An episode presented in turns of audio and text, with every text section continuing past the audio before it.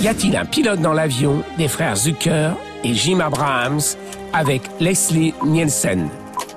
Hélène, une hôtesse de l'air, vient de quitter son amoureux, Ted, dans l'intention de refaire sa vie à Chicago.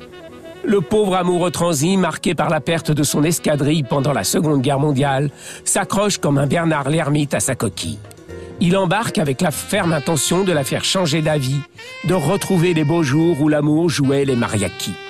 Il passe son temps à revivre leur histoire d'amour et sa tragédie pendant la Seconde Guerre mondiale en la racontant aux passagers. Hélas, le déjeuner n'était pas frais et l'équipage, comme les passagers, se retrouve dans une violente tempête gastrique. Je l'ai souvent entraîné au Magumba. C'est un repère de canaille, le bouge le plus miteux du coin. Rempli de tous les traînes savates et joueurs de couteaux de Bombay à Calcutta. C'était pire que ce que j'ai connu à Détroit. Incapable d'agir, la catastrophe est imminente si personne ne réagit. Le docteur Rumac, le seul passager épargné avec Ted, conseille à Hélène d'atterrir de toute urgence à Chicago. Elle gonfle le pilote automatique, qui est sur le plan de vol. Il manque juste un pilote pour sauver de la mort tous ces braves gens.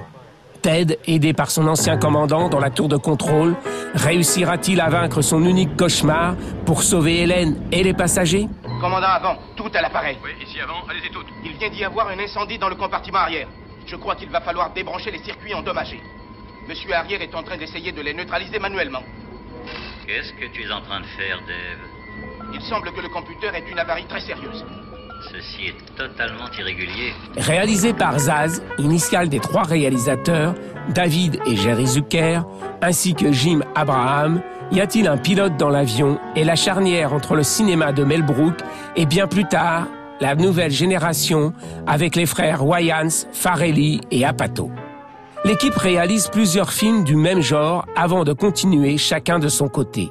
Leur humour est un mix entre parodies comme La fièvre du samedi soir, Les dents de la mer, Tant qu'il y aura des hommes, La liste est longue et les premiers dialogues trash. Roger, Denver. Nous avons un invité. Dis donc, Joey, tu avais déjà vu un cockpit? Non, monsieur, c'est la première fois que je prends l'avion. Et tu as déjà vu un monsieur tout nu? Il fait surtout référence à la série Airport et au film À l'heure zéro. Il devient vite culte et donne naissance à toute une série de Y a-t-il quelqu'un pour tuer ma femme?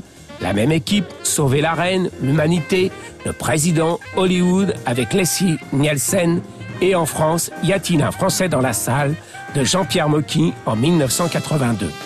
On retrouve une parodie de Y a-t-il un pilote dans l'avion dans Scary Movie 3. Ce film, que certains considèrent comme un nanar, occupe la deuxième place du top 100 des meilleures comédies. Alors, peut-être pas si nul.